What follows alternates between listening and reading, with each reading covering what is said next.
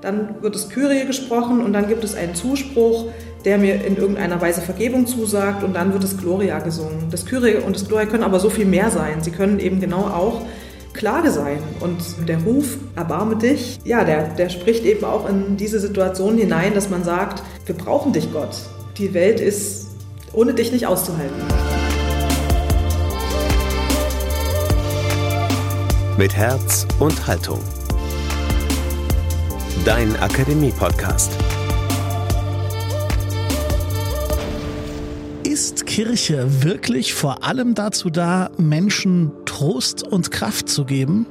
Wo das das Hauptziel ist, dort gehen die Klage, das Aushalten der Widersprüche und das Mitteilen der Trostlosigkeit verloren. Das hat die Leipziger Theologin Dr. Kerstin Menzel unlängst in einem Essay für das Portal feinschwarz.net geschrieben.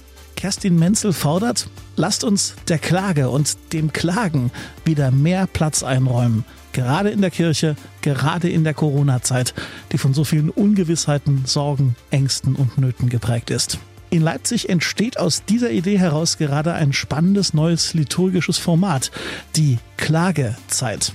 Ein ökumenischer Gottesdienst, der Raum geben will fürs Klagen und nicht sofort Trost und Hoffnung hinterher schicken will. Es geht eher darum, das Klagen als Wert an sich zu verstehen. Und um all das geht's heute hier bei uns. Herzlich willkommen zu einer weiteren Ausgabe von Mit Herz und Haltung. Ich bin Daniel Heinzer.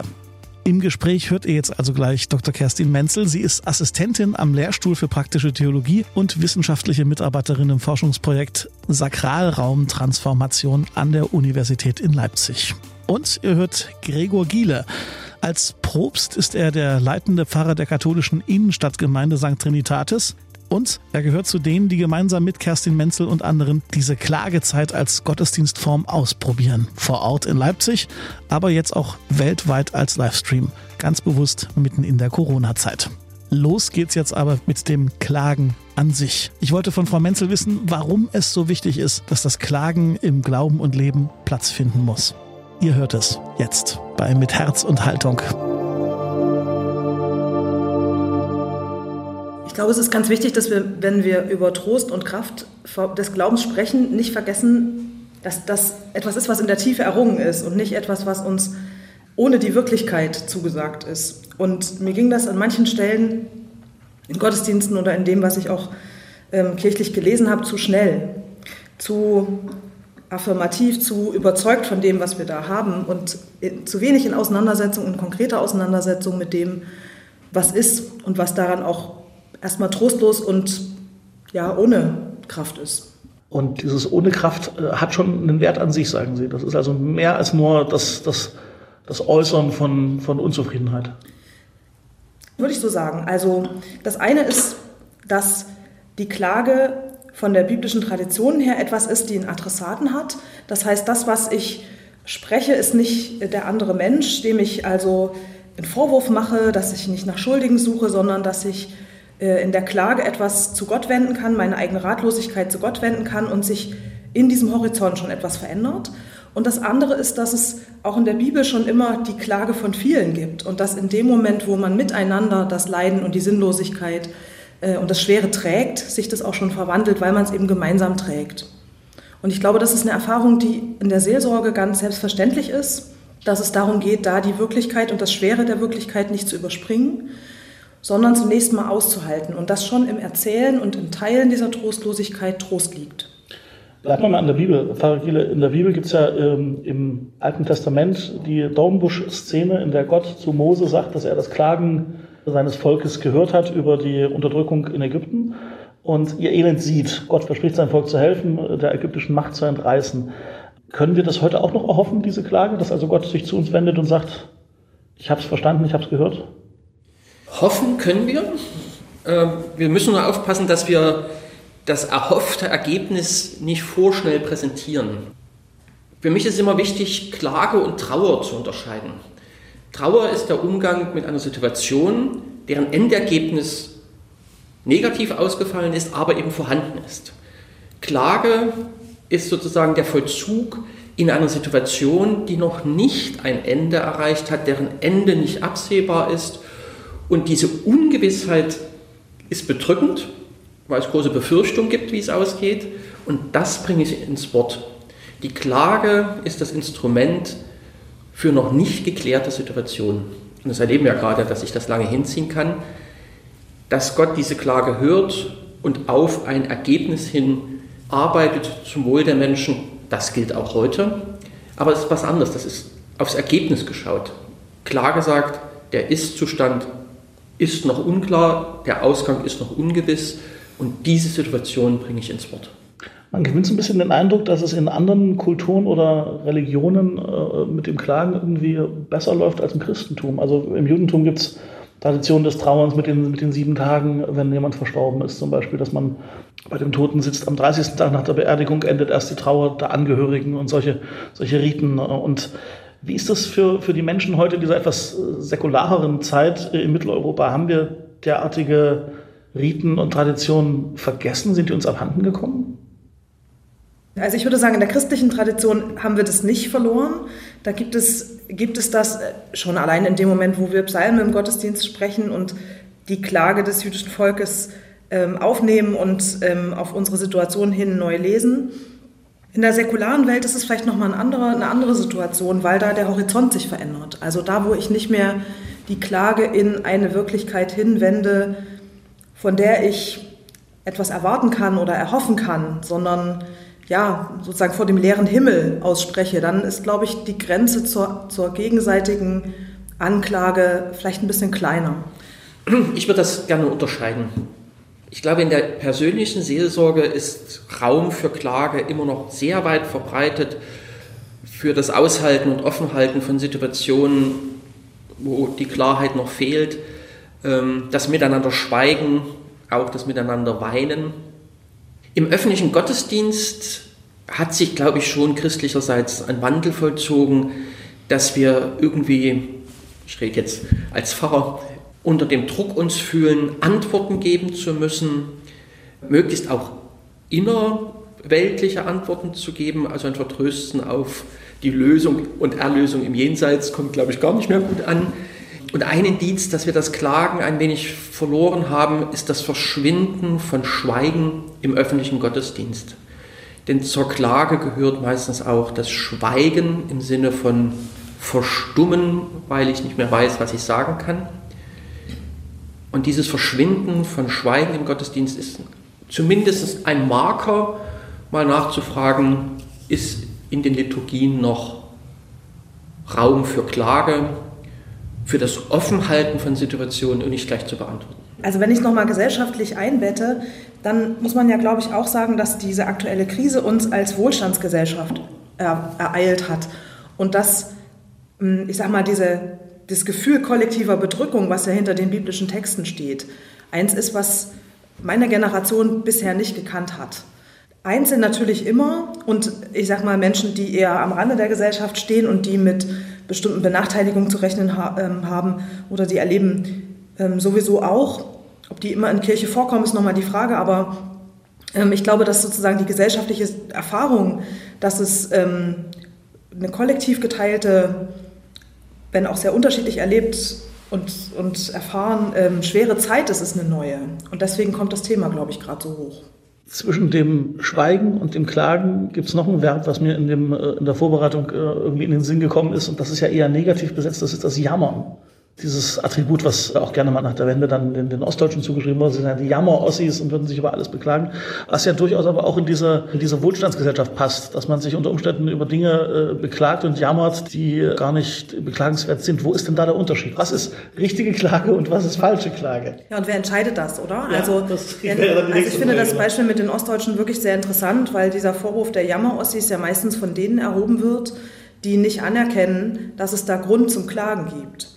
Das heißt, es ist, glaube ich, auch eine Zuschreibung von außen zu sagen, na, die jammern ja nur. Und gegenwärtig finde ich das schon ein Problem, dass viele Menschen das, was gerade schwer ist, zwar äußern, aber dann immer gleich dazu sagen, das ist Jammern auf hohem Niveau. Weil ich denke, ich verstehe, da steckt dahinter, dass man einordnen möchte, dass es auch Schlimmeres gibt und dass das relativ ist, was man selbst erlebt. Das finde ich auch wichtig für bestimmte Betroffenheiten.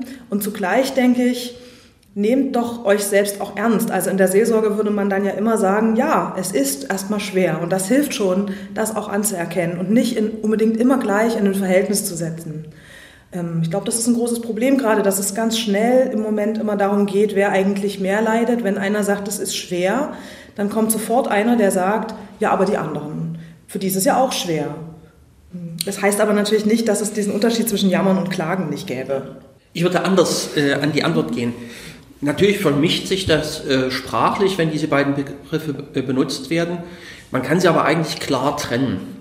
Klage ist das Benennen einer unguten Situation und ich weiß nicht, wie lange das dauert, ich weiß nicht, wie es allgemein ausgeht, ich weiß nicht, wie es für mich persönlich ausgeht. Also diese Unklarheit ist da ganz stark.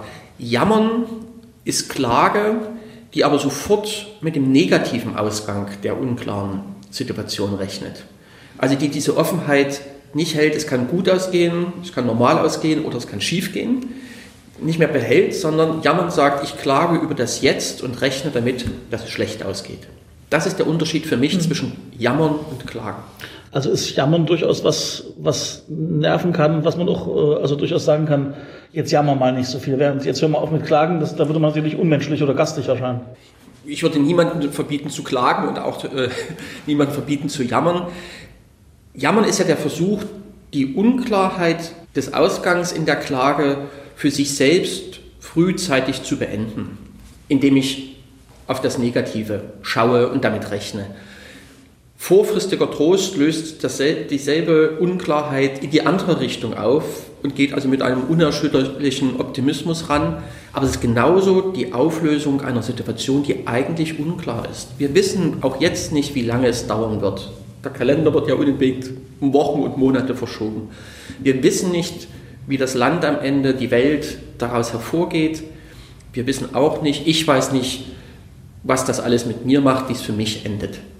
Und das muss ich aushalten und dieses Unangenehme auszuhalten, dafür ist das Instrument die Klage ins Wort bringen, indem ich Gott klage, ihm aussprechen, es auch ein Stück loszuwerden.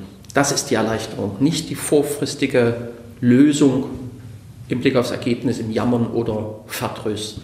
Ich würde Sie gerne mal zitieren aus dem eingangs äh, erwähnten Artikel. Äh, da haben Sie geschrieben, nach meinem Eindruck fehlen in diesen Wochen rituell getragene Gelegenheiten zum Aussprechen von Not, die in diesen Tagen so vielfältig ist. Raum für das Zulassen der Gefühle von Ärger und Erschöpfung und Angst und Trauer über das vergangene Jahr und das, was da noch kommt.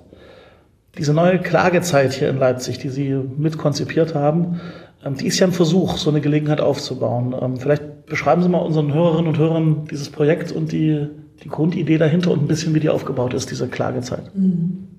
Also erstmal finde ich das sehr schön, wie sich ähm, die Menschen, die das tragen, zusammengefunden haben. Das ist ganz unkompliziert und ganz schnell sich ein ökumenischer Kreis gebildet hat von Menschen, die für die Stadt als Kirche da sein wollen. Und dass wir gemeinsam überlegt haben, wie kann dieses Gefühl, dass dass es eben nicht um diesen schnellen Trost gehen kann, sondern dass, dass wir als Kirche hören müssen. Also das ist, wir arbeiten ja mit diesen drei Begriffen. Es geht ums Hören, ums genaue Zuhören, ums genaue Wahrnehmen von dem, was bei Menschen gerade schwer ist und wo ähm, was oben aufliegt, weil wir doch auch das, den Eindruck haben, dass die Betroffenheiten in dieser aktuellen Zeit oft so plakativ vorkommen. Es sind immer dieselben Gruppen, die bei in Predigten genannt werden und äh, man ist sich immer schon, eigentlich weiß man immer schon, was da das Problem ist und ich glaube, an vielen Stellen wissen wir es eben nicht. Und es lohnt sich da als Kirche genauer hinzuhören, damit wir auch konkreter beten können. Ähm, das ist das Erste. Und das Zweite ist, dem Schweigen und dem Klagen Raum zu geben. Also, äh, und das versuchen wir in diesem Gottesdienst. Und da haben wir jetzt, probieren wir auch ein bisschen rum, wie wir das liturgisch ähm, gut und stimmig machen können, dass das Schweigen so ist, dass es diese Fülle trägt, dass diese Spannung da bleiben darf und ähm, nicht aufgelöst wird. Und haben einen Gottesdienst jetzt konzipiert, der zum einen konkrete Berichte aufnimmt von Menschen aus unterschiedlichen Gruppen, aus unterschiedlichen Bereichen der Gesellschaft mit unterschiedlichen Themen, die die mitbringen. Und da wissen wir oft vorher gar nicht, wir fragen die an als Krankenschwester oder als Musiker oder als äh, jemanden, der mit Kindern und Eltern zu tun hat und wir wissen aber gar nicht, was die dann wirklich erzählen und was das Thema ist. Insofern ist es auch mal ein bisschen unplanbar und so ist es auch gedacht. Und dem folgt dann eine, ein Moment des Schweigens, in dem deren Klage, das Aussprechen dessen, was schwer ist, im Raum sein darf und versuchen das aufzunehmen ins Gebet. Und das, das Zweite, was uns ähm, in der Konzeption ganz wichtig war, ist, dass wir Menschen ermöglichen wollen, mitzutun. Und das ist natürlich in diesen, in diesen Zeiten nicht so einfach, weil man jetzt nicht einfach viele Leute in die Kirchen einladen kann. Wir glauben schon, dass es nicht nur unser Bedürfnis, sondern auch das Bedürfnis von vielen Menschen ist, jetzt Klage Raum zu geben und das auch im Raum der Kirche zu tun, selbst wenn man vielleicht nicht so ähm, religiös ist und selber nicht unbedingt betet, aber dass das tröstlich sein kann zu wissen, dass das Anliegen im Raum der Kirche gehört wird und dass für einen gebetet wird. Und da haben wir versucht, also über digitale Möglichkeiten und über ähm, auch die, die Möglichkeit in den offenen Kirchen über die tatsächlichen Gebete hinaus Möglichkeiten zu schaffen. Das heißt, dieses Format wird quasi jetzt äh, wöchentlich bis äh, in die Passionszeit hinein stattfinden, im wöchentlichen Wechsel in zwei verschiedenen Kirchen, die multimedial auch ausgestattet sind. Das ist zum einen die katholische Propsteikirche und zum anderen die Peterskirche in Leipzig, die evangelische. Äh, und dort findet das immer Freitagnachmittag statt und wird ab sofort auch online übertragen, wenn ich das richtig verstanden habe. Genau, wir haben jetzt am letzten Freitag einfach mal begonnen und diese Liturgie ausprobiert im Raum und wollen ab kommenden Freitag einen Livestream haben und Elemente aus diesen Gottesdiensten auch auf der Website dauerhaft abrufbar machen. Ich war ja am vergangenen Freitag äh, mit dabei bei dieser ersten Veranstaltung und was ich sehr eindrücklich empfand, war diese relativ lange Phase, als dann die Menschen ihre Sorgen nach vorn gebracht haben und ja tatsächlich aufgestanden sind und gegangen sind und ähm, um das vielleicht den Hörerinnen und Hörern zu beschreiben, da war keine Musik, da war nichts, was das irgendwie geglättet hat oder ein bisschen heimelig gemacht hat, sondern das war auch tatsächlich dieses Ertragen von Stille ja tatsächlich auch. Und ähm, ich habe am Anfang nicht gedacht, dass da mehr als drei Menschen nach vorne gehen. Und irgendwann wirkte es fast auf mich wie, das hört ja gar nicht auf. Wie, wie ging es Ihnen mit diesem Moment? Ich fand und finde, dass es eben dieselbe Regung ist oder derselbe Auftrag ist, Klage und Stille muss ich aushalten bei der Stille habe ich auch dann den Wunsch, dass sich das irgendwie auflöst. Ja, wir haben lange diskutiert, ob man nicht leise Meditationsorgelmusik unterlegen soll. Aber das sind zwei Vollzüge, die eben von der inneren Regung einfach deckungsgleich sind. Die Klage muss ich aushalten und kann sie nicht gleich auflösen. Die Situation, die ich beklage, die Stille muss ich aushalten. Und von daher war die Länge eher dem Thema dienlich. Wie waren denn die Rückmeldungen der anderen? Was haben denn die Teilnehmenden gesagt? Ich glaube, es gab an verschiedenen Stellen die Rückmeldung, dass es wohltuend war, dass es gut ist, dass wir das machen und dass es vielleicht an manchen Stellen sogar noch zu viel, zu viel Worte war. Also wir haben ja schon versucht, das alles sehr zurückzunehmen. Wir haben keine wirkliche Predigt. Wir haben uns entschieden, einen biblischen Text und dazu ganz wenige Worte nur zu machen, aber auch die waren eigentlich zu viel. Also wir gehen jetzt eher dahin, noch stärker zu reduzieren, die Gebete noch knapper, das biblische Wort stärker ins Zentrum, nur vielleicht mit einer Einleitung und der Spannung und der kraftvollen Situation, das gemeinsam zu tragen und auszuhalten, ähm, den nötigen Raum zu geben. Es ist eine, tatsächlich eine gewisse Herausforderung, analog zu beginnen und analog, äh, also Präsenz, Gottesdienst irgendwie zu entwickeln und dann den aber auch digital ähm, sinnvoll zu gestalten. Und da sind wir jetzt einfach sehr gespannt, wie das funktio funktioniert, denn ähm, in digitalen Gottesdiensten sind Längen etwas und Schweigen und Stille etwas, wo Menschen halt schnell abschalten und rausgehen aus, aus diesen Gottesdiensten, wobei voraufgezeichneten Gottesdiensten gern auch nach vorne gespult wird oder so. Und mal sehen, wie wir das, da sind wir jetzt also bei der Frage, lassen wir es wirklich ganz still an der Stelle oder ähm, wo die Beteiligung ist oder nehmen wir doch eine Musik dazu. Und dazu gab es auch die Rückmeldung, die kann ich auch nachvollziehen. Da war natürlich viel Bewegung im Raum. Und auch das ist natürlich was, was ablenkt und wo man ähm, dann darauf fokussiert ist, was die anderen tun und weniger auf das, was innerlich vielleicht passiert in der Situation. Ähm, weil man es auch hört, Füße rascheln und man geht nach vorne. Also da sind wir noch so ein bisschen am Experimentieren. Zwei Dinge bewegen mich dabei. Das erste, durch die Corona-Regeln war dieses nach vorne gehen fand ich auch etwas sehr Meditatives, weil es immer Einzelne gewesen sind. Hätte man diese Regulierung nicht vorgeben müssen, wäre vielleicht eher so ein, so ein, Gedrang, äh, so ein Drang, Drängeln nach vorne äh, passiert. Das wäre dann richtig störend gewesen, nachdem ja klar war, nee, hier gehen durch den Raum Einzelne Gottesdienstteilnehmenden nach vorne war das für mich in der Stille nicht mehr störend, weil es eben so einzeln und in Ruhe geschah. Eine andere Frage begleitet mich aufgrund einer Rückmeldung. Das war eine Rückfrage, wollt ihr das jetzt wirklich jede Woche machen? Also kann man Klage wiederholen? Schreibe ich mir in den Kalender, freitags gehe ich klagen. Ähm, ich habe keine Antwort darauf. Ich bin total gespannt, wie das wird. Ob es zum Beispiel regelmäßige Klagezeitbesucher gibt, Besucherinnen, oder ob das ein Angebot ist, das wir als Kirchen vorhalten für wechselnde Besucherinnen und Besucher, für die zu diesem Zeitpunkt dann die Klage aktuell und akut dran ist. Aber dann ist es vielleicht auch gut, da bin ich total gespannt, ob man Klage wiederholen kann.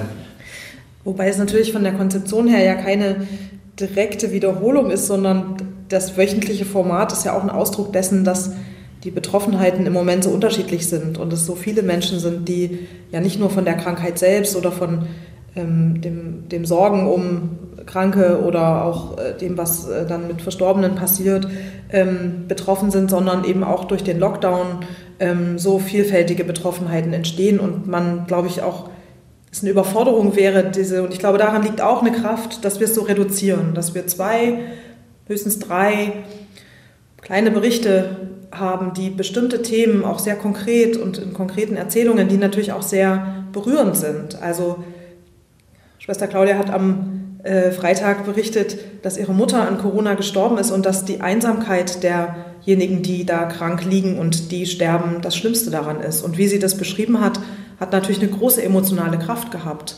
Ähm, und ich glaube, das kann, man, das kann man eben auch nur in Begrenzung tragen.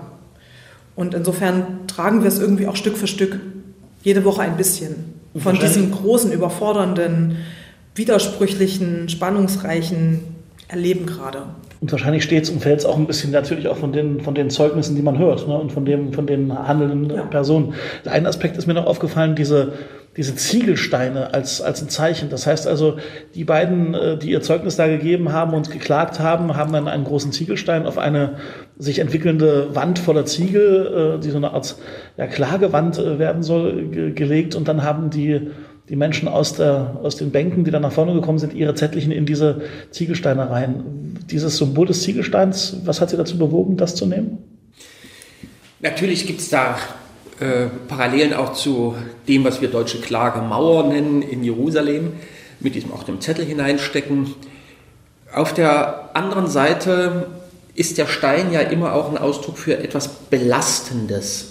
Und die wachsende Mauer ist sozusagen auch eine Botschaft zu sagen, wir können nicht garantieren, dass das Belastende schnell verschwindet, sondern wir erleben eher, dass sich das weiter aufbaut, dass eher noch was hinzukommt über die Länge der äh, Lockdown-Beschränkungen, über die langfristigen Folgen, die das alles haben kann. Ähm, also mit dieser Emotion, mit diesem Gedanken spielen wir dabei auch eben nicht sofort zu verheißen, irgendwann ist es weg und wenn die Mauer weg ist, steht dahinter die Osterkerze oder so und alles ist wieder gut, sondern zunächst sind wir in einer Situation und laden ein, das ins Wort zu bringen, aber auszuhalten, dass viel Belastendes als Gemeinschaft, als Gesellschaft zusammen, aber eben auch für jeden und jede Einzelne zurzeit im Raum ist, im Leben steht und dass das momentan eher noch zunehmen wird als abnehmen. Ich glaube, es gibt ja so bestimmte Symbole oder eben rituelle Handlungen, die unmittelbar verständlich sind. Und ich glaube, das ist einer der Vorteile, das ist genauso wie das Kerze anzünden. Ich glaube, das ist einfach was, was Menschen ähm, verstehen, ohne dass wir es groß erklären müssen. Und ich glaube, das ist ein großer Vorteil daran. Und es ist eben auch, also das ist auch eine glaube ich, ne, also irgendwie verfallen einem ja solche Ideen auch irgendwie zu. Und ich glaube, jetzt so im Weiterentwickeln ähm, macht es auch für die offenen Kirchen Sinn, dass es so unmittelbar verständlich ist. Denn da stehen ja in Peters und in Propstei bleiben diese beiden Mauern ja jetzt stehen. Und wenn die Kirchen, die sind tagsüber offen, können Menschen eben auch weiterhin ihre Zettel da einlegen. Und das, ähm, denke ich, ist eine gute, ein guter Ausdruck. Von dieser Sonderform der Klagezeit, die jetzt hier in Leipzig entwickelt, sich weiterentwickelt und bis, bis wahrscheinlich Karfreitag, was ja erstmal so der geplante Endpunkt ist, äh, sicherlich ja, eine ganz andere Form vielleicht angenommen haben kann oder auch nicht. Das werden wir sehen. Mal zurück zu den eher traditionellen klassischen Gottesdiensten in der evangelischen und katholischen Kirche. Da hat ja tatsächlich die Form des Klagens, wenn man es mal so ins Verhältnis setzt, nicht das Gewicht, was Trost, Lobpreis, Jubel, Freude, Hoffnung hat. Was könnte Ihrer Meinung nach an den, an den, an den Liturgien optimiert werden, um diesen Aspekt des Klagens vielleicht auch ein bisschen stärker in den, in den ich nenne es mal, klassischen Gottesdienst zu heben? Also ich glaube, für mich ist das verbunden mit der Wahrnehmung, dass Gottesdienste an vielen Stellen, also oder da, wo ich sie kritisch bewerten würde als praktische Theologin, an vielen Stellen wirklichkeitsfern sind. Also dass sie von einem, sage ich mal, sehr ähm, klischeehaften Bild von Wirklichkeit geprägt sind und dass in dem Moment, wo sie ähm, Wirklichkeit ernsthaft in den Blick nehmen und konkret in den Blick nehmen, bestimmte, ich sag mal, Floskeln oder Phrasen auch nicht mehr funktionieren. Also insofern wäre für mich, glaube ich, das, was wir mit den konkreten Berichten versuchen, ein Element, was jetzt nicht in eins zu eins dasselbe ähm, vorkommen kann, aber ich würde den Gottesdiensten in meiner Kirche an manchen Stellen wünschen, dass sie konkreter sind, dass sie genauer Wirklichkeit in den Blick nehmen. Und daraus würde sich dann auch ein anderes Sprechen im Gottesdienst ergeben, glaube ich. Zwei Dinge könnte ich mir vorstellen. Das eine ist relativ leicht und praktisch zu machen und führt den liturgischen Vollzug dorthin zurück, wo er eigentlich verortet ist. Das sind die Fürbitten. Im katholischen Gottesdienst heißt das eigentlich das allgemeine Gebet, wo die Menschen das vor Gott tragen, was sie gerade bewegt. Das wird ja praktisch nirgendwo äh, praktiziert. Klassisch sind die vorformuliert und dann auch noch politisch korrekt. Die Situation wird dem lieben Gott erstmal mitgeteilt, als wüsste er nicht, was gerade los ist. Dann gibt es die Bitte meistens noch eine Durchführungsbestimmung für den lieben Gott, wie er das umsetzen soll. Das wäre der Raum zu sagen, ich halte Wirklichkeit Gott hin und das würde immer auch Klageraum bedeuten. Nicht alleine, ich denke, wir dürfen auch manche beglückende Erfahrungen in den Fürbitten Gott hinhalten, ähm, dass sie noch stärker werden, aber das wäre ein klassischer Klageraum. Und ich glaube, der zweite Punkt ist schwieriger, aber dieses, diese Erfahrungsberichte aus erlebter und gelebter Wirklichkeit, auch von Gemeindemitgliedern, täte vielen Gottesdiensten gut. Ich denke äh, bei dem ganzen Thema auch ein bisschen über das äh, katholische Sakrament der Buße, die Beichte nach. Die betonen wir ja sehr im, im, katholischen Kontext. Und ist das nicht unter Umständen eine Gewichtung, dass wir sagen, so wie wir diesem, diesem Thema na, Schuldbekenntnis, dem, die eigene Fehlerhaftigkeit hinterfragen, das eigene Tun hinterfragen, müssten wir nicht mindestens genauso sehr das Thema Klagen über Zustände äh, betonen, wie wir das mit mit Buße und Beichte und, und, und Reue und Sünde tun? Der Sprung kommt mir jetzt überfallartig. Muss ich wirklich mal drüber nachdenken. Ähm, Darf ich vielleicht aus evangelischer Seite gerne. Der, ähm, der Text von Henning Luther, den ich ja in meinem Feinschwarztext ähm, sozusagen nochmal zur Geltung bringen möchte, der spricht davon, dass ähm, in dem Moment, wo man äh, mit diesem schnellen Trost kommt, dass es eine Individualisierung des Leidens gibt. Und ich glaube, so gibt es in unseren beiden Kirchen auch eine Individualisierung von Schuld, die ähm, äh, sozusagen persönliche Verfehlungen manchmal nicht zusammendenkt mit systemischen Verhältnissen ähm, oder Menschen auch moralisch überfordert, ähm, richtig und gut handeln zu sollen in einem System, was das an vielen Stellen nicht erlaubt, weil die gesellschaftliche Logik dagegen arbeitet. Und sich dessen bewusst zu werden, würde, glaube ich, sowohl also, dass, dass wir gesellschaftlich kontextualisiert sind, würde sowohl unsere Gebete verändern, als auch unser Nachdenken über Schuld und Vergebung, wenn wir das ernster nehmen würden. Ähm, ich habe vorhin, als Sie gefragt haben, wo im Gottesdienst, habe ich auch ans Kyrie gedacht. Und da ist es in der evangelischen Kirche eben häufig so, dass das genau diese individualistische Engführung hat, weil es sozusagen um persönliches Fehlverhalten geht. Dann wird das Kyrie gesprochen und dann gibt es einen Zuspruch, der mir in irgendeiner Weise Vergebung zusagt und dann wird das Gloria gesungen. Das Kyrie und das Gloria können aber so viel mehr sein. Sie können eben genau auch Klage sein und ähm, der Ruf, ähm, erbarme dich, ja, der, der spricht eben auch in, in, in, in diese Situation hinein, dass man sagt, wir brauchen dich, Gott. Die Welt ist ohne dich nicht auszuhalten. Ich würde die Verbindung mit dem Bußsakrament, ich nicht mitgehen. Ich finde das mit dem Kyrie sehr gut, das Hinhalten, erbarme dich, ohne dich geht's nicht. Aber es ist eben das Offenhalten der Situation. Bußsakrament heißt, es ist etwas geschehen, der Fakt ist in der Welt und wird bearbeitet. Klage ist da zu sagen, es gibt etwas Bedrückendes und das ist noch unklar, das ist noch offen. Also ich poche sehr auf dieses, dieses Offene der Gegebenheit, wie es ausgehen wird. Ähm, das Bußsakrament ist Bearbeitungshilfe für ein vorhandenes Ergebnis. Mhm. Ich habe Bock missgebaut, ich bereue das, ich weiß um meine Umkehr, ich brauche diese Unterstützung, diesen Freispruch, damit dieser Umkehr funktioniert. Aber es ist Ergebnisbearbeitung. Wir klagen momentan, weil es eben unklar ist, wie die Sache ausgeht. Und diese Ungewissheit halte ich Gott hin, gerne im Kyrie, super Gedanke finde ich, ähm, und sage, oh, hilf mir in dieser Ungewissheit. Wir sind am Ende unseres Gesprächs tatsächlich. Frau Dr. Menzel, Sie würde ich zum Schluss gerne noch fragen, braucht es Ihrer Meinung nach diesen nationalen Gedenktag des Trauerns, des Klagens äh, für die Corona-Toten? Und wenn ja, wer sollte den ausrichten, die Kirchen oder der Staat? Ich habe mich im Rahmen von einer Lehrveranstaltung in, ähm, vor, weiß nicht, zwei Jahren vielleicht oder so mit diesen Krisenritualen, also Gottesdiensten angesichts von Gewalt und Katastrophen, ein bisschen ausführlicher auseinandergesetzt. Und für mich ist das eine, ist das eine sehr nachvollziehbare Forderung, die aber, glaube ich, sehr komplex ist. Eine, ein Kennzeichen dieser Gottesdienste ist ja, und das habe ich bei Feinschwarz auch beschrieben, ähm, wenn man die sich genau anschaut oder wenn man zum Beispiel an die Gottesdienste für Amokläufe in Schulen denkt, dass in diesen Gottesdiensten immer auch definiert wird, wer ist eigentlich Opfer. Da gab es ja in, zwischen Erfurt und Winnenden die große Entscheidung, wird für den Täter auch eine Kerze aufgestellt. Die wird sozusagen, also die Frage nach dem, wer ist eigentlich Opfer, wird eben auch symbolisch inszeniert. Und deswegen hat die große Kraft. Und ich finde das in der aktuellen Situation eine Frage, die gar nicht leicht zu beantworten ist. Für mich, also für mich wäre es eben schon so, dass ähm, es, das Opfer dieser Pandemie nicht nur Menschen sind, die daran sterben, sondern auch Menschen, die davon Langzeit betroffen sind und Menschen, die sich über diese Krise in unterschiedlicher Weise so verausgaben, dass sie auch nachhaltige Folgen davon tragen. Also es gibt eben einfach wirklich auch, sage ich mal, Lockdown-Folgen, die wir nicht als vorübergehend einschätzen dürfen. Und das ist, glaube ich, eine also das ist, glaube ich, auch für Politikerinnen und Politiker schwierig auszuhalten, weil es in dieser Situation eben keine guten Entscheidungen gibt, sondern nur mehr oder weniger schlechte Optionen.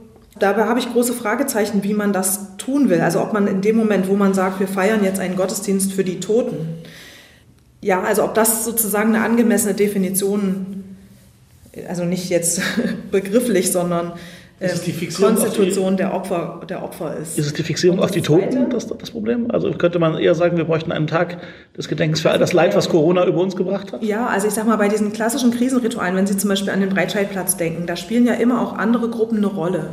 Da wird zum Beispiel nicht nur der Toten gedacht, sondern auch derjenigen, die schwer verletzt wurden und auch derjenigen, die als Ersthelfer da waren und die unterschiedlicherweise unterstützt werden, weil auch die als Betroffene gelten. Auch die haben ja oft ähm, Traumatisierungen von dem, was sie da als Helfende erleben.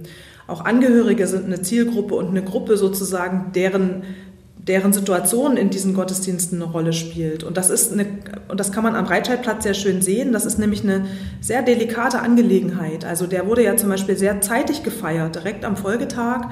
Und das hat große Verletzungen bei den Angehörigen ausgelöst, die zum Teil noch nicht mal wussten, wo ihre Angehörigen, die sie vermissen, sind. Und schon wurde gedacht. Und so habe ich auch das Gefühl, dass ich verstehe diesen Wunsch. Ich habe an manchen Stellen auch das Gefühl, dass der sich mit dem Wunsch verbindet, die Motivation in der Bevölkerung zu steigern. Also zu sagen, jetzt lasst uns der Toten gedenken, um die Massivität der Bedrohung nochmal deutlich zu machen. Und das würde ich kritisch sehen. Ähm, es braucht, glaube ich, konkrete Geschichten von Menschen, die gestorben sind, weil die Zahlen uns nichts sagen als Zahl, also nur sozusagen in dem Moment, wo sie sich auch in Bilder materialisieren, wie jetzt gerade das Bild aus dem Krematorium in Meißen mit diesen vielen Holzsärgen und Aufschriften und so, oder in Bergamo, da wird es für uns irgendwie fassbar, aber ich glaube, noch fassbarer wird es für uns in konkreten Geschichten. Aber in einer laufenden Pandemie zu sagen, wir machen jetzt, weil diese Krisenrituale sind auch Bewältigungsrituale, die einen gewissen Abschluss einer Situation voraussetzen, würde ich sagen. Denn wenn Sie jetzt irgendwann der Opfer gedenken, was ist denn dann mit denen, die sich danach noch anstecken und daran sterben? Also das ist einfach eine komplexe, eine komplexe Angelegenheit. Und dann haben Sie angesprochen, Es ist ein nationaler Gedenktag und ich finde, das ist natürlich auch eine, eine große Frage. Diese Pandemie hat ja nicht nur globale Ausmaße, also dass es in allen Ländern der Welt, soweit wir das wissen, manchmal wissen wir es auch nicht, Betroffene gibt, sondern sie hat natürlich auch gesellschaftliche Verwerfungen zur Folge. Es geraten bestimmte andere hm, Aspekte von Gerechtigkeit weltweit oder von also andere Krisen, die Menschenleben äh, fordern, aus dem Blick. Und da finde ich die nationale Perspektive auch eine heikle an der Stelle. Und ja, die Frage stellt sich, wer richtet den aus? Ist das eine kirchliche oder eine, eine weltlich äh, von, von politischen Akteuren irgendwie getragene Situation? Und das ist eine, die auch im Zuge der Gedenkrituale praktisch-theologisch sehr kontrovers diskutiert wird. Ähm, ob das eigentlich so richtig ist. In Halle ist das sehr kritisch Thema geworden, dass da auch in der, in der Kirche mit Glockenläuten und allem drum und dran der Opfer gedacht wurde, die der jüdischen Gemeinde angehörten. Und äh, manche der Betroffenen ähm, aus der jüdischen Gemeinde haben das als übergriffig empfunden. Und ich finde, das muss man auch respektieren, dass es in einer weltanschaulich pluralen Gesellschaft nicht mehr für alle stimmig ist, dass solche Sachen so selbstverständlich von der Kirche gestaltet und in Kirchen gestaltet werden und in der Kirche stattfinden. Ich sehe das auch kritisch. Also was man natürlich sagen kann, das Gedenken an die Toten ist eine alte geistliche Praxis, ist wertvoll. Es drückt sich darin auch natürlich der Bedarf aus, etwas Zeichenhaftes, Rituelles sozusagen braucht es. Das kann nicht nur so auslaufen, die Krisensituation, und gehen wir zum Normalgeschäft über. Aber es besteht ja wirklich auch die Gefahr, dass das eine Ersatzhandlung ist für das, was eigentlich passieren muss. Wir leben momentan und fahren auf Sicht müssen kurzzeitig reagieren und agieren. Diese Situation braucht im Nachgang Bearbeitung und Aufarbeitung. Also was hat der Begriff der Systemrelevanz für Schaden angerichtet, ja? Und die Definition, wer dazugehört und wer nicht. Das ist die größere Aufgabe zu sagen, in welcher Form können wir in den ganz verschiedenen Ebenen die Situation aufarbeiten. Und so eine Gefahr besteht darin, in so einem großen Gottesdienst, Gedenkveranstaltung oder dass das sozusagen benutzt wird als Zeichen, wir haben etwas gemacht und die eigentliche Arbeit wird dann nicht mehr geleistet. Also eine Art auch Entschuldigungsmechanismus. Und davon wird momentan zu wenig geredet. Wir müssen durch die Situation kommen. Es muss kurzfristig agiert und reagiert werden. Aber wir müssen im Nachgang darauf schauen, was ist da gelaufen, wie ist das gelaufen, wo war es super, wo es wirklich schnell und gut und richtig agiert worden, aber auch, wo ist was falsch gelaufen, wo sind zusätzliche Opfer geschaffen worden. Und das geht nicht nur über Krankheit und Sterben.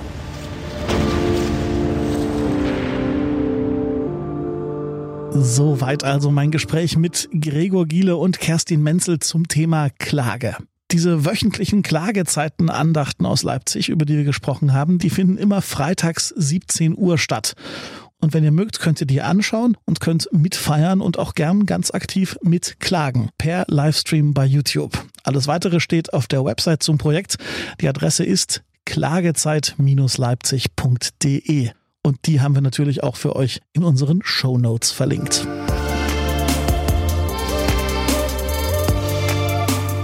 Das war's für heute aus der Katholischen Akademie des Bistums Dresden-Meißen. Vielen Dank fürs Zuhören. Wir sind gespannt, was ihr zu ergänzen habt zum Thema Klage im Gottesdienst, Klage in der Kirche und auch zu diesem neuen Format der Klagezeit. Her mit euren Kommentaren. Am besten auf der Website lebendigakademisch.de oder aber in den Kommentaren bei Facebook und Instagram. Da findet ihr die Katholische Akademie und unseren Podcast natürlich auch.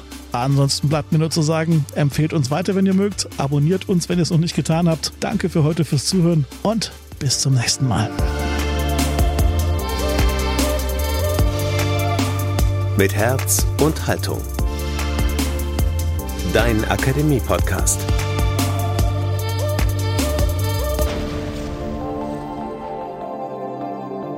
Ein Angebot der Katholischen Akademie im Bistum Dresden-Meißen.